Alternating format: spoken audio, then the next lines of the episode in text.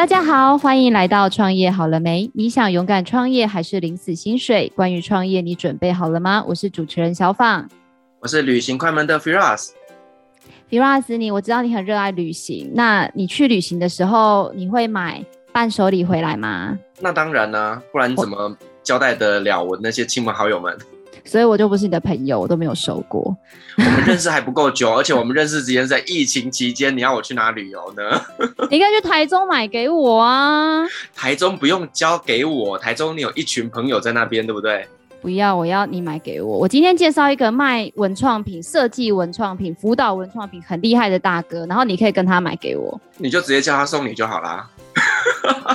好啦好啦，那我们现在这个身份角色不一样啦，所以还是要 Firas 送比较好。好哦，那我们来介绍我们今天的来宾，我们的果子文创的总经理魏章志魏大哥，欢迎魏大哥。呃，谢谢小访，还有谢谢这个 Firas。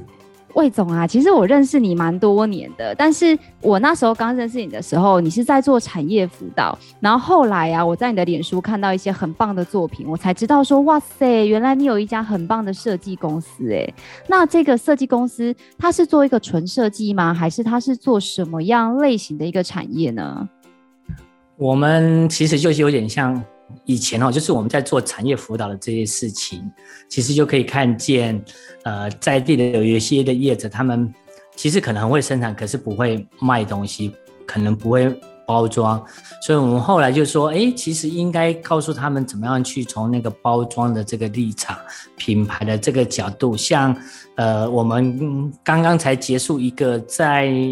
呃台南种芝麻的。然后我刚刚跟他提很多的一些的概念，他说：“哇，我种芝麻，我从来没有去想过这些东西。可是你脑袋怎么为什么可以想到这个内容？那就觉得，哎，啊，这个不知道，就是可能我们做这个行业习惯久，就看到这个东西，马上就会有想法。可是这些生产者就很认真在他的生产，种农业，那他可能对农业部分哇可以讲了，可是对品牌包装他就没有一些概念，所以我们就协助他，让他把。”好的东西介绍给别人，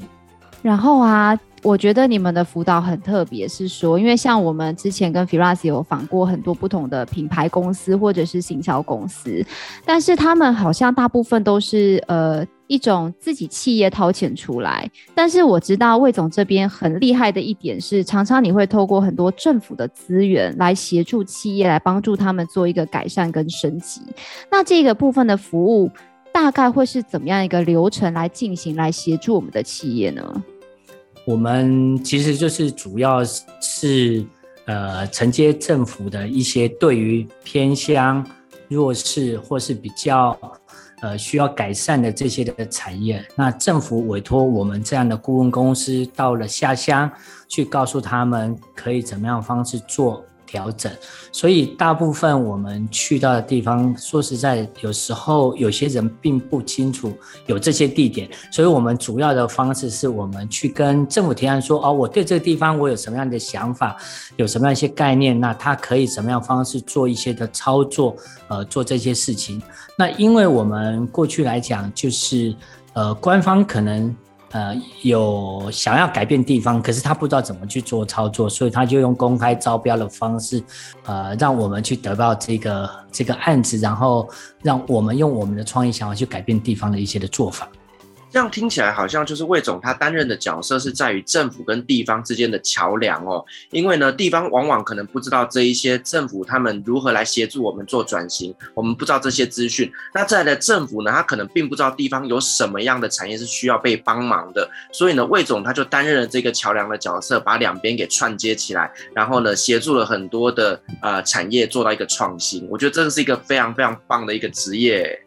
哎，其实是我我我们这职业还哎，说实在，这还蛮好玩的。北中南东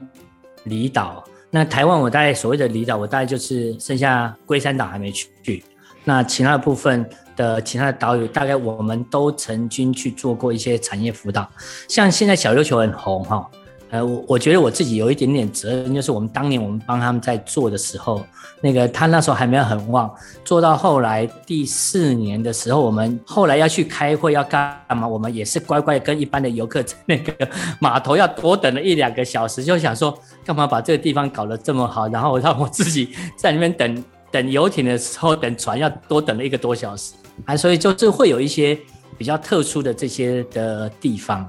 我可以明白，就像在马祖，我现在自己都买不到机票，部落客也买不到机票，就很后悔哈，对不对？就会有一种觉得，想当年我去马祖，就是机票也没有这么满，怎么会现在就是连要睡觉都订不到民宿？我真的傻眼。不过也是很开心，朋友有赚到钱啦，这样子想就会觉得蛮开心的。对，啊，所以像我们之前呢、啊，我们做了几个案子，像。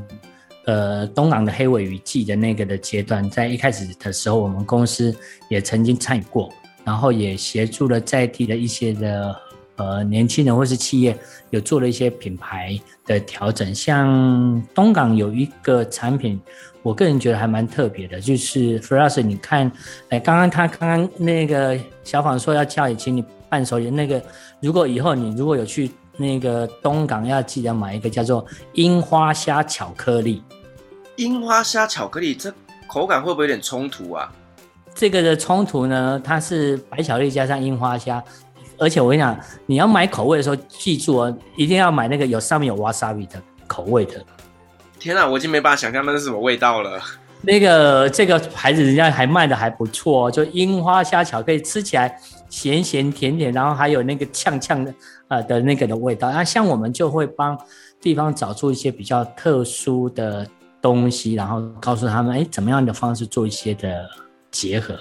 那像那个新竹的贡丸啊，我们那时候也有辅导一个业者。我们新竹贡丸，新竹贡丸都是猪肉做的，对不对？对。那我们那时候就呃协助一个业者去争取政府的补助，他们做创新研发，他们做了牛肉贡丸。牛肉贡丸，因为新竹贡丸，各位我不知道你们知不知道，就是新竹贡丸，因为我自己是。苗栗人，然后我在新竹念书，所以我其实我从小时候就很爱吃新竹贡丸。那新竹贡丸的做法跟过去的呃我们一般的乡镇做的贡丸的取猪的那个部位是不大一样的，所以呃我们那就是说，假设这个部位，假设在牛肉部分应该哪一个部位才能做出新竹贡丸的口感？所以后来我们就透过这个研发去找出呃牛肉的部位，然后做出来一个这个呃这个牛肉贡丸，哎，那个真的也很好吃。所以这些都是那个小访，那就请 Firas 就是新竹买贡丸，东港买樱花虾巧克力，就请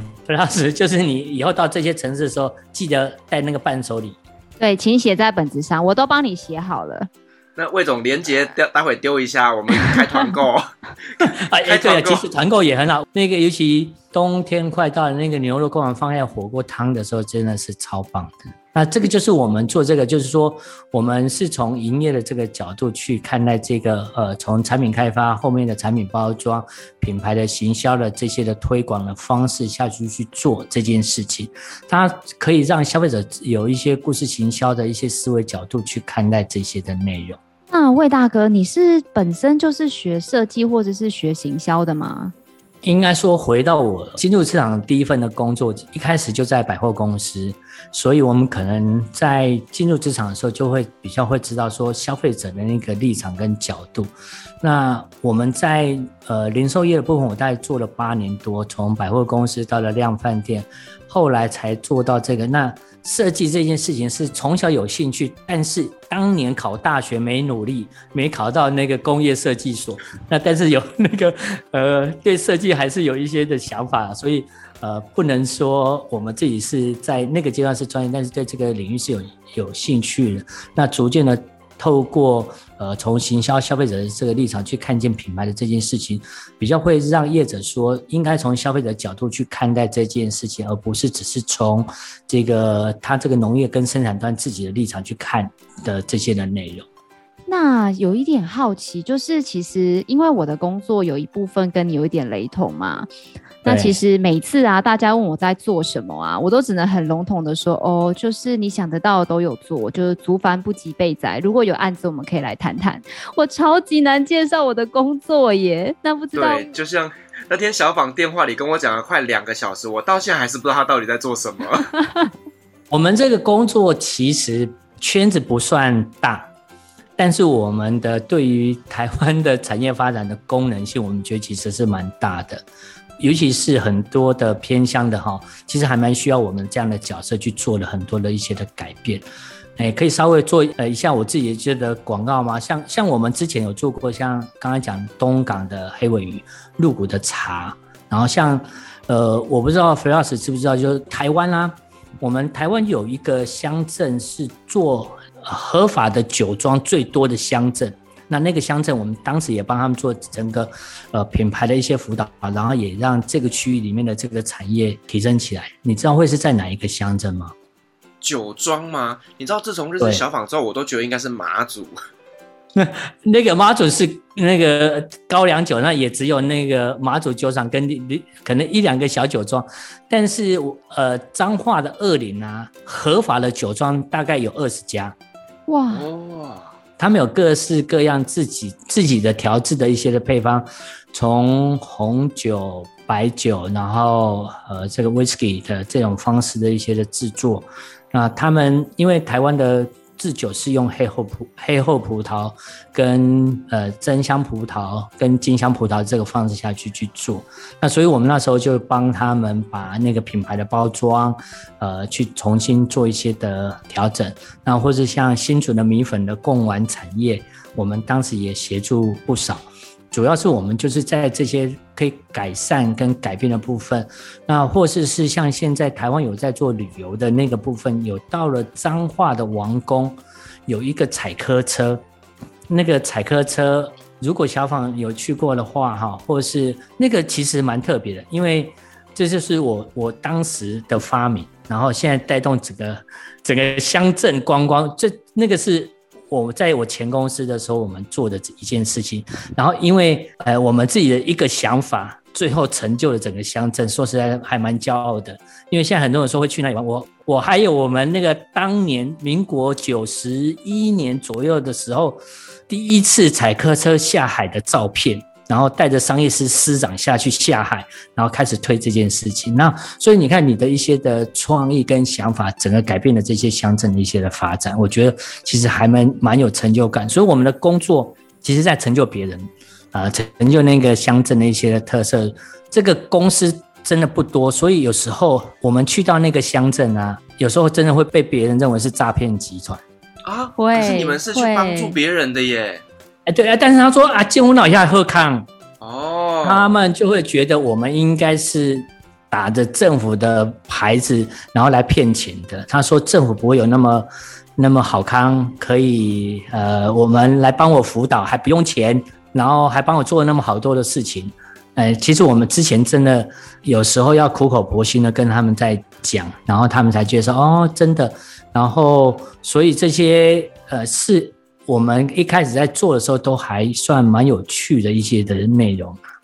所以像是一些乡下地方啊，其实他们对于一些资讯真的是比较封闭哦。所以他们突然间看到说，哎，怎么会有这么好的事情？真的好像天上掉下一块馅饼一样，所以就把你们当成是诈骗集团。但如果说呢，能够做好一个沟通的话，其实呢，我们是真的抱持着去协助地方发展，而且呢，是能够带动整个区域的一个提升的。那我想问一下，就是呢，呃，魏大哥，你在从事这样的一个产业转型的过程当中呢，那你有没有遇过一些比较特别难忘的一些产业或者是故事呢？像我们应该说，我从九二一灾后重建，九二一灾后重建的时候，我们就进进入到一些的乡镇去做灾后重建的一些辅导的一些的计划。然后我们那时候帮入股呃，因为当时入股的灾情其实还蛮严重的，所以我们当时我们协助他们做茶产业的辅导。当时的小朋友，当时的国小三年级的小朋友，那我们都成为好朋友。就是当时理事长的小孩，等他结婚的时候，我们都还去邀请那个这个叔叔，我们可以我们可以去参加。然后现在是已经看见第三代的那个已经出现，如果我们去，可能要叫那个叔公的那个角色，所以。我们做这件事情，就是跟你的地方的这个互动的关系好的这件事情，其实真的是很大的成就感啊。另外还有一个很糗的事情是，我的台语我觉得应该都还不算太差，我还可以用台语授课，但是那个地方的语音的那个腔调还是有点不一样。像我刚才讲，我们那个去彰化王宫啊，我们当时去，我用台语的简报。简报完了之后，竟然有一个人说：“你可不可以用台语简报？”那我刚刚整个整场都用台语简报，就因为我们的口音跟他的口音不一样，就完全他就是听不懂。那幸好别人说：“啊，让陶德用台语讲啊，阿弟写给你咖喱听不？”啊，所以变成是说，到了地方，台湾其实呃不算大，但是还是有一些口音的部分，还是有一点点的差距。呃，相对来讲，就是说。我们其实当然到了地方，还是会有遇到一些地方不一样的那个势力的角力的部分。所以以前我们可能有一些做的还不错的东西，因为理事长换人，哇，这件事情就没有延续下去了，就就很可惜。然后还有一个，如果我们讲那个体验的部分，还有一个刚刚讲那个王宫的采科车，是我们当时呃发明的，然后继续延续的。另外还有一个。呃，你有没有伸体验过手伸进去热锅三百度的锅子去炒茶叶？是练铁砂掌吗？哎、欸，我跟你讲，真的是我们当时就是跟他们看见这个特色，后来去发展这样一个体验活动，就是股市的手炒茶。这个是以前早期在入股的茶产区，他们说从晚上的八点到凌晨的四点左右，这个整座山头是。呃，漫着这个整体的这个茶香味，因为整个晚上不能中断，就是你炒茶。那当时的炒茶真的是用手下去去，手握着这个茶叶，在那个锅子三百度的这个方式，你必须要很小心的时候，你手才不会那个烫到那个桌旁边的那个热锅。你等于是手在那个茶叶，然后茶叶的那个部分，当然看起来没有那么温度那么高。但是茶叶的那个呃本身的水汽所蒸发出来的水蒸气，其实还是蛮烫的。那逐渐我们就把这个活动股市手炒茶就在入股的部分，就让它去推动，然后呃让一般的消费者然后原来体验到过去的炒茶的这件事情是这个文化性的这个内容下去去做。那所以我们就会到了地方去跟他们做了一些好的互动。那这些互动。帮地方创造出他们新的这个呃操作的这些的模式，其实是真的还蛮好的。那另外一个是我们刚刚讲那个二林那个地方啊，讲二零它就是合法酒庄最多的地方。我们当时有办了一个活动，就带着高脚杯去旅行，就是到那个地方办那个小旅行活动，你就骑着脚踏车。脚踏车前面给你一个纸袋，纸袋里面装了你的你的那个红酒杯，然后我们就骑着脚踏车，我们我们不卖酒，只是我们推广这个在地的文化，我们就骑着脚踏车，然后带着高脚杯到各种不同的酒庄去喝他们不同的酒，然后就是喝红酒、白酒，然后用红酒料理，然后自己做葡萄酒，你就骑着脚踏车在田里面就这样做的，就是带着高脚杯去。旅行的这样的模式其实是是还蛮不错。现在后来现在的有一些的酒庄就照着我们这样模式继续去推动这些地方的产业文化。哎，这样听起来真的是一个非常悠闲的一个旅行方式哦。但是还是要提醒大家，开车不喝酒，喝酒不开车。哦，那刚刚呢，魏总你有提到就是那个手炒茶，其实我很好奇耶，就是为什么他要用手下去炒？我不能使用工具吗？呃，因为你必须要去感受到那个茶叶的现在的呃的状态，就是它，因为它要那个动作是杀青，就是要让茶叶停止发酵的这个的动作，所以他要用手，然后去感受到那个现在茶的那个的状况。现在看到的是用机器，早期还没有机器设备的时候，他们早期入股在制茶的时候，真的就用手去下去去做炒作，所以那个师傅都是非常的辛苦，然后真的练就一身的那个铁砂掌。我们有时候在玩体验的这个活动的时候，我们。哎，他觉得不热了，但是我们手伸下去之后，就发现他怎么能够接受这样的温度？但是他们已经习惯，所以那个要练铁砂掌，请到鹿谷，呃，这个洞顶山。哎，那魏大哥，我一直有一个问题很想要请教前辈，因为像我觉得我们的任务其实常常都是要协助地方嘛，那但是其实呃，我们在一个，尤其是我在。比较算是比较好偏乡的地方好了。我们常常在做案子的时候，就会发现，除了自己以外，其实也有很多不同的公司来来去去，来来又去去。我一直觉得，我在我自己工作上，我觉得跟地方站在一起，或者是用他的角度去思考，是一件很重要的事情。我也想要，就是请问一下魏大哥说，说在你。呃，做了这么多案子里面，你觉得果子文创在这样子的一个执行的过程中，比较重要的理念是什么？其实就像你说，就是说跟着地方一起成长，然后以他的立场陪伴他成长，这件事情还蛮重要的。也许我们都一样了哈，也许我们按公司没有办法长得很大，就是我们都太佛心的为地方去想一些事情，然后那因为。呃，有些业者去到那个地方是只是站在业者这个需求，然后去帮他争取补助计划的角度，但是我们比较会着力在是说，看见地方的一些需求，让他把事情想得远一点，然后这件事情是留在地方，他可以做永续发展的这件事情，所以我们会朝向永续发展的模式去操作，例如我刚刚说的。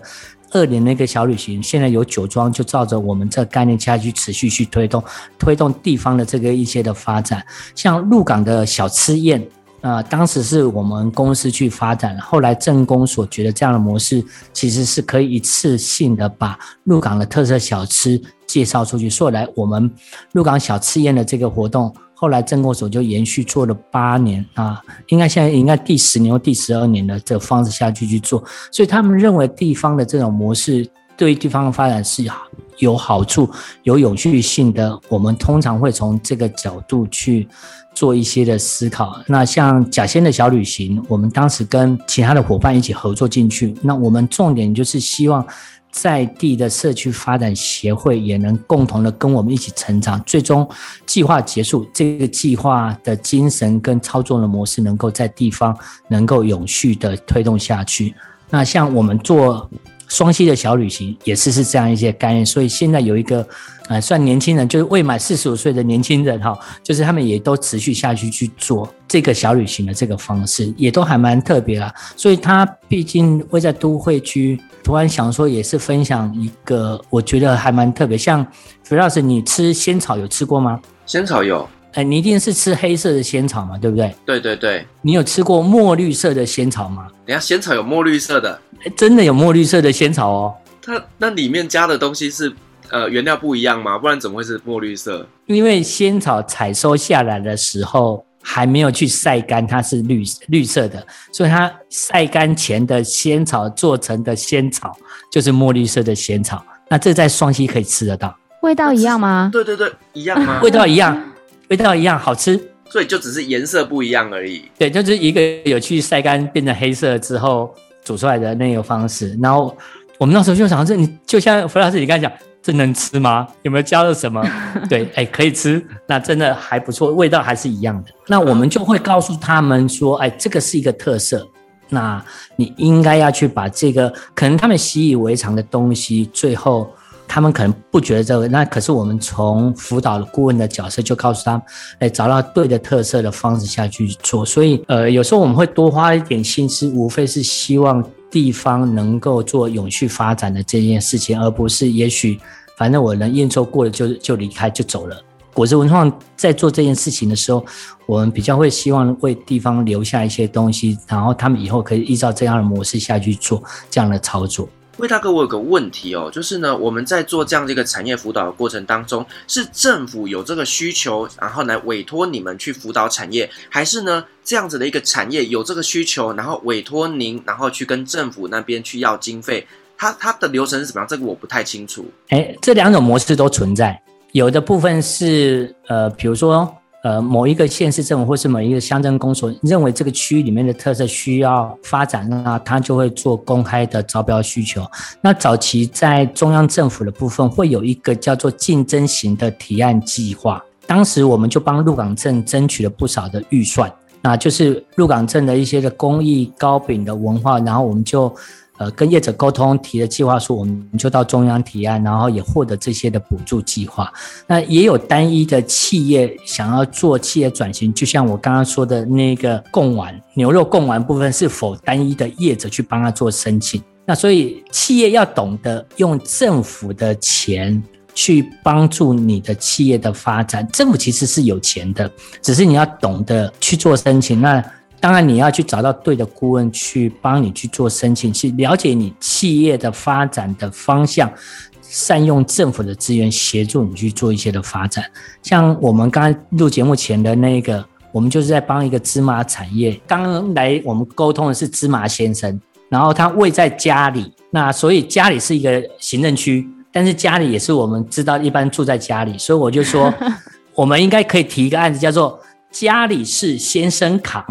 的社区产业，然后他说：“我从来没有想过，我自己住在家里，我说从来没有。我说你是芝麻先生，你是先生啊，家里事当然你要去扛起来呀、用类似这样的一个概念，他就觉得哇，好，因为他只只会。”懂得种芝麻，他可能不懂得这种社区事务的部分。那因为我们比较常在做这种的辅导，我们就会给他一些好的一些的建议的想法，就是说用这个思维角度，你可能可以打动评审委员，然后你最后也能打动消费者，因为家里的特色有芝麻，有呃有糖的这个方式，就把家里的甜蜜跟你的品牌的企业意向就把它结合在一起的这种方式去做发展。好棒哦！把甜跟家里的甜蜜感把它结合在一起，这样听起来我都想买了。对，哎，所以他因为我就说，你住在家里啊，就是我们讲台南的家里，这是一个不变的事实。然后你又刚好娶了一个先生，就是这个东西。然后我们要谈家里的甜蜜嘛，这是每个人都希望家里是甜蜜的嘛。家里区又种的是也有黑糖，所以把家里的甜蜜跟你的芝麻先生。做好了结合，那就会这个品牌的意向跟先生的这件事情就会连接的更好。所以刚刚是那个会议是很愉快的，那个呃，他们就愉快的回去台南了。对，所以其实像产品在行销哦，代入感是非常的重要的。那呢，我们就可以透过这样的一些字眼的代入哦，让人家会去做联想到，诶，原来它跟你的家庭是有关系的，它跟你的甜蜜是有关系的。所以透过这样的方式，可以让这个品牌得到更大的一个行销跟曝光。那再来就是我想问一下，就是魏大哥哦，就是说刚刚我们前面有提到，就是很多的产业他们会去找辅导公司来协助他们做一个转型。那到底要怎么样才能够去找到一个？适合自己产业的一家辅导公司呢？觉得哈，就是企业可能还是要先厘清自己想要做的方式。我啦，跟小访应该都一样，就是我们都是希望协助业者能够有一个正成长的方式，而不是只是站在骗政府的钱的这个的角度。因为确实会有一些的业者是说啊，政府有钱，我就呃，我就看能不能写一些计划书，我就能到拿到一些的补助。但是我们在找的时候，就是说。企业主本身要清楚自己的企业的一些方向，然后你找到了顾问公司，也一定要很重要，是他过去有曾经辅导过谁，然后他会帮助你去做哪一些的角度，千万不要只是找一个。去赚政府钱的那个的立场，而是是如何找到顾问公司，用政府的资源协助你企业做正向的发展。它可能可以从品牌的包装，可以从行销的角度，甚至走国外市场的这个方式，政府资源都有，你怎么去善用？那也去看到你创业的这个过程中，你现在走到哪一个阶段，每一个阶段需要的协助，呃，不一样。那像我们最近有在帮一个羊肉的品牌。去做呃提案，那当然了，有时候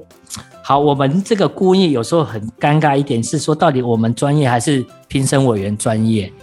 啊，有时候我们会遇到那种很很很学院很天哎，对对对，学院派的这个方式下去去去，所以我们上一次提案虽然有提案有过，但是要修正的幅度也高，所以业者就很挣扎说，我就不要原有的品牌，我就要改品牌，可是那个委员又要叫他原有的品牌继续去做，所以我们有一点点伤脑筋。但但是就那一次的场合是刚好不巧了，就是我我我那天就是去了马祖。他们在审查的时候，我在机场，所以我就没有办法现场去跟他呃去做这个的说明。所以我你刚才讲那个找公司，一个一定是他有体验过的经验，那第二个是这些体验过经验。呃，这些企业主是是否真实有获得帮助？那第三个就是你自己厘清你自己想要的，然后让顾问公司人去协助你去做长期性的思考。那政府的补助计划可以分阶段性的，你可以用配合地方的，或是用自己的企业去跟政府的计划。其实，呃，老实说，政府的钱真的还不少。你如果会懂得运用的时候。那尤其现在在疫情的纾困计划当中，呃，政府有不少的纾困的一些的方案去做，嗯，对啊，我觉得其实这确实是蛮重要的。然后我也觉得说，魏大哥的公司其实在这个部分一直都是非常的专业。然后我就是跟你有一样的痛，就是都赚不到太多钱。但是就是可以赚到很多朋友。我上次去环岛，然后就是比如说到花莲有朋友请吃饭，到台东去住朋友的民宿，然后去屏呃屏东又去干嘛干嘛。然后我男朋友就说：“天啊，我们今天是出来骗吃骗喝之旅吗？” 我说：“你干嘛这样？” 我也是有一次环岛，预计要环岛这样的方式，就有机动朋友说：“为什么你不是来找我？”对，所以那个业者的部分反而是说，呃，从。呃，辅导的这个角度，后来大家都变成朋友的这个的立场的时候，这个服务的计划、辅导的计划，我们就就觉得可以比较长长久久的这样方式下去去做。那魏大哥在这个过程中，因为其实我自己觉得这份工作是一个高挑战、高成就感的。那在这个过程中，你有没有遇到觉得比较需要克服的难关？确实，克服难关，例如，例如那个。呃，蓝绿政府的交换的时候，我们曾经就是因为 那个政治人物的那个颜色改变之后，他就把我们贴为，呃，我们是某一个颜色的人。可是实际上我们做政府计划怎么可能有颜色？但是我后来那个我，呃，我们很帅的那个市长的那个城市，我我从他上任之后，我就从来没有进去过那个城市了。哎、欸，所以魏大哥，对，我也遇过这种，因为。可能呃理念或者是一些执政的不同，所以它可能会造成一些我们执行上的困难。我真的觉得这个需要靠不是爱心跟耐心，是靠佛心，然后还是一样很坚持把案子把案子做完，然后把履约的品质做好，这样子。对，所以我觉得呃这个行业确实是呃有在地的互动的关系，跟那些朋友觉得这件事情其实真的还。蛮特别的，那但是相对来讲，它当然就是会有那些辛苦的那个面向啦。那尤其遇到选举，那这个选举不一定是公务人员，而是是在社区的选举过程当中，有时候我们也都要小心，不要介入到他们的那个中间彼此关系的这个呃的选举的这个的内容。所以我们在做这些事情，所以有时候我们做这个行业就是。有那个邻居会说：“哎，我今天要去哪里？你有没有推荐我要去哪里吃什么？”然后他们就会请我要直接做推荐。那我们可能到那一个乡镇，都会有一些特殊的玩法。那这个是确实是一个呃好的那一面啊，辛苦那一面呃就吞下口水，然后嗯好就这样。对呀、然后这个地方其实我也想要跟 Firas 或者是跟听众朋友分享一下，就是其实我们的产业比较特殊啦，因为常常我很多做企业，尤其是像我是做活动的嘛，他们都会说，正常来说，企业做活动，他们的计价方法是往上叠加的意思，就是我今天要吃一个蛋糕、一个饼干，然后一个饮料，这样子可能是三十块加四十块加三十块等于一百块。大概是这样子。可是我们做政府的计划比较特别，是政府就给你一百块，所以变成是说我们会在利润或者是在一些呃做事的结构上，我们有时候的想法会比较跟正常的商业公司有时候会是比较不一样的思考逻辑。因为 Firas 一直很想了解，所以跟 Firas 科普一下。我都没关系，以后我们就请 Firas 就跟着我们下乡去做辅导，他就知道我们那个甘苦谈了哈。哎，我觉得其实蛮有意思的，所以如果以后有一些适合的一些专案，也许我可以下去呃了解一下。你可以从旅行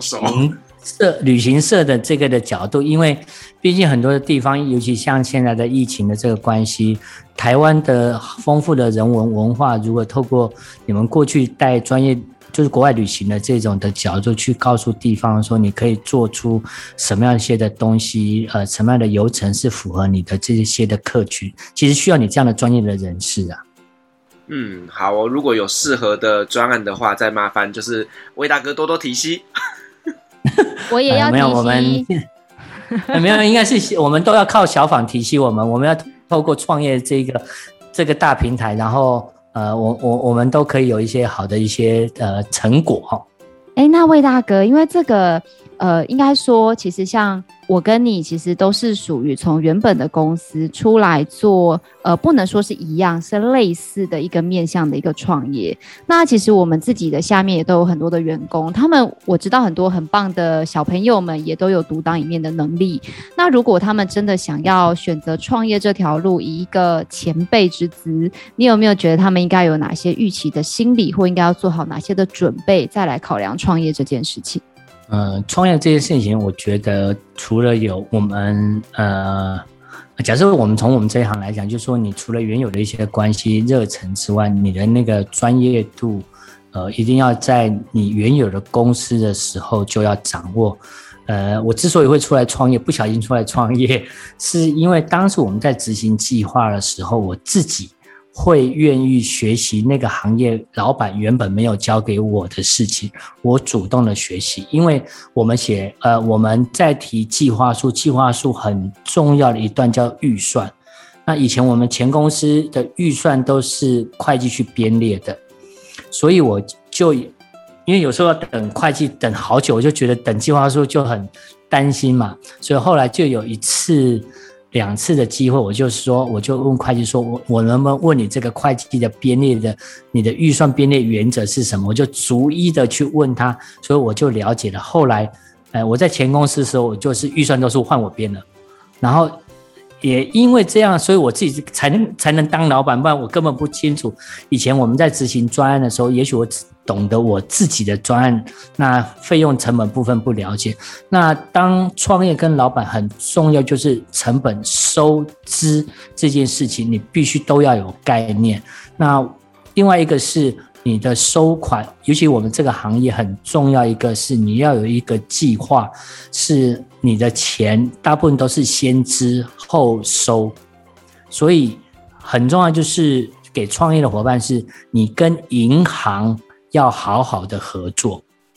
啊，就是尤其是你的信用的这个部分，一定要千千万万要建立起来。你不要，呃，这是以前我的会计师有跟我讲，他说，如果你要有，呃，这个开公司要去跟银行借贷的机会，借贷其实是在公司营运过程当中是一个很正常的事情，但是你不能第一开始借的时候就借要借一百万。你可能可以从三十万、五十万，然后你三十万借完有还，五十万借完有还，接下来你要借一百万、两百万的时候，他才会觉得你有还款的能力。那你什么都不清楚的之下，你就还，哎，就借了一百万，他可能就不会合给你，因为他不清楚你有没有合呃还款的的能力。所以，如果有要创业的伙伴，要有一个心理的认念头，就是跟银行借钱不是罪过，不是你乱。挥霍，而是你如何善用资金，然后也从小的钱开始去做借贷，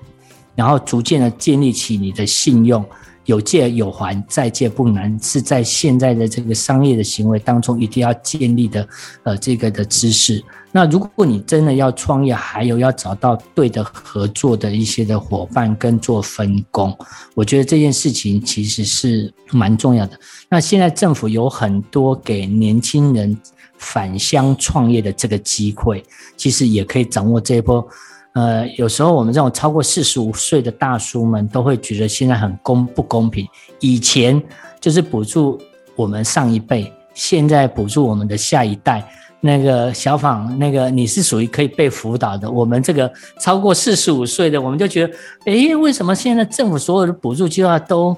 那个限定四十五岁以上的人不能？所以我现在很可怜。那所以那个各位年轻朋友。如果你要创业，掌握住这一波的机会，哎、欸，我还可以诶。对，你看起来那么年轻，你应该还有二十年的机会吧？哪有那么多？也快了，也快了。真的吗？所以我觉得，其实创业在这一波，呃，政府在呃希望青年返乡创业的这一波的推波助澜的这个情况之下，我是认为，呃，各位。线上听的人就是说，其实你可以去掌握住这一波的好的机会。呃，现在政府从大学呃开始就有一些创业的补助，然后呃教育部有一个 U Star 的这个补助计划，从三十万、五十万这些钱都是不用还的哦，啊，就是不是贷款，这是给你钱。所以像我们公司跟政府申请计划不用还的钱，我们大概有申请了五百万左右。那这些钱是政府给你创业创新的这个的机会，而不用去还钱的，所以也懂得善用这些的内容。那魏大哥，我想要最后再问你一个应景的问题，因为现在是疫情嘛，所以其实像我很多的同行啊，尤其是办活动，尤其是办大型活动的公司，其实都受到很大的影响。那其实包括我自己在这一波多多少少，其实一定也是有受到疫情的冲击。那不知道你面对这一波疫情，对于公司本身的一些营运状态，或者是未来的展望，有没有什么样的规划可以跟大家分享？在这一波的这个疫情的这个影响啊，我们我有两个部分有被影响到。我跟朋友合作了一个餐饮，那我们那个餐饮本来就是目标是针对观光客，所以真的就被完全的影响，因为完全没有观光客，那就很可惜，在今年的六月底就就收起来了。那但是我在我这个顾问业的这个。呃，行业别的这个方式，我们就是变成是认真思考自己真的在面对疫情后，呃，怎么去做转型，尤其在数位转型的这件事情上，我们很认真的思考。所以刚刚讲的小访有马祖的好朋友，我们有全省其他的各地的小农好朋友，所以我们就说这些朋友。我们都是亲身体验过这些东西，都是好东西。能不能透过这些好东西，我们利用电商平台的方式去做分享的方式？所以我们自己也开始去建构电商平台的营营运的模式下下去去做，呃，这些的操作。另外一个是，呃，我们在讲授课的这件事情上，因为我们有办教育训练，在数位转型的时候，呃，数位转型的这个期间，线上的教育训练。其实超乎我原本的想象，所以我们之前有在针对一些高中生的课程，我们原本设定大概，因为以前在实体活动又在台中，所以我们以前在实体活动的思维下去思考的事情，结果就一个大错，就是我们那次是设定大概是三十人到到五十人就好了，我还请同事要去下广告，结果还没下，哎，就是下了广告还没核定的时候，已经来了一百五十人。所以才上次会再跟 Frost 你们去借那个账号，就是大概三个小时就来一百五十个人，而且以前台中办活动不会有台北，呃那个高雄的人来，因为在线上，所以台北跟高雄的人都来上线，所以后来那次就来了三百五十几个，就我们当时自己确实没有没有注意到线上会议已经是一个趋势，线上授课也已经已经是一种趋势，所以。未来我们在做这教育训练的这件事情上，线上授课是一个我们真实可以去做考量的。那只是我们现在开始有另外一波是协助业者是线上的体验活动如何操作。那这个部分我们也是在做服务创新的这个设计过程当中，也在思考如何去针对每每一种不同的体验，如何把产品送到消费者手中，然后他同时他同时愿意购买，然后送到消费者手中，愿意一起跟我们在线上做体验，这是我们在下一波在思考的这件事情。对啊，其实我觉得线上体验这个部分，它未来一定是趋势。那包括呃，像是我们之前有访问过那个 Sylvia，他们就说在 Computex 已经不能在实体办展的时候，那这么样一个巨型的展览，或者这样子所谓的比较高单价的商品，怎么样透过数位行销或者是数位体验行销，能够让它的使用者或他的买家能够去触及到？其实我觉得都是每一家公司需要去思考的事情。对，尤其是在这一波疫情之下哦，其实很多产业呢都要开始去思考，怎么样能够透过线上来让自己的商品得到更多的曝光，甚至呢能够让呢我们的所谓消费者有这样的体验。我觉得呢，这个都是各行各业都需要去思考的一个转型的方式。当然，如果中间有需要任何辅导的或专业的，或需要争取一些政府的支持，都可以来寻求我们国资文创的帮助。魏总，你有没有一些什么粉砖啊，或者是自己在经营的一些频道，或者是需要被曝光的，也可以在这个时候来说宣传一下。呃，我有一个那个魏老师好康分享团，就是卖商品，就是介绍我卖玉米、卖荔枝、卖芒果。哎，其实我有一个产品，我现在还在跟那，只是那个利润不高。其实，但是那个确实是好东西哦，就是文蛤，它的文蛤哈、哦，他当时跟我讲说，因为它的价格比较高。他当时跟我讲说，那个文蛤你回去只要剪开来，用白开水煮，不要加姜，不要加加蒜头，就是用白开水煮文蛤，然后他打开来的时候就把火关掉。然后我觉得说真的吗？所以后来我就回去就照着他这个方式去，然后煮完之后马上再剪开第二包再继续吃，因为真的太好吃了。那后来是我们直接到产地的时候，看见他的一些东西跟他的。呃，生产选文蛤的过程当中，觉得哦，原来真的要那么贵，所以这个东西有时候就在我的那个魏 老师好康分享团就会去介绍。嗯、呃，这一波是刚好台风了，不然我前阵就是在卖紫色玉米，那个紫色玉米的那个紫色的汤啊，我们本来要 po，后来我们同事说不雅，因为以为会变成像血一样，紫色玉米蒸出来的汤汁很像血。所以就不宜放那一个的方式，不然那个真的很很夸张。就是我之前 po 的时候，就有人说这是什么？我说这是紫色玉米蒸出来的水。我有一件衣服被他毁掉，我那时候不知道，然后因为拿的时候没有注意到，它就溅起来。那因为那个真的是天然色素，那颜色真的蛮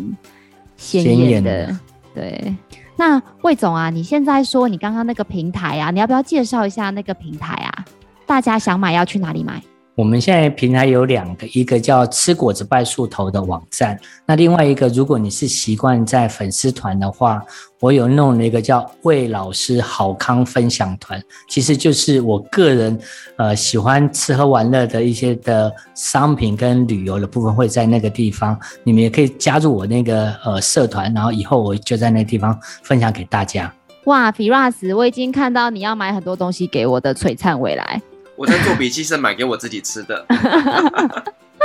好哦，我们今天非常感谢我们果子文创的魏大哥带来这么精彩的分享，相信大家对于我们政府一些辅导的一个计划跟辅导的流程都有更多的了解。当然，如果你想要创业或者是有一些政府计划申请相关的问题，我们也会把魏大哥的联系资讯放在下方的资讯栏。创业好了没？我们下次见喽，拜拜，拜拜，拜拜。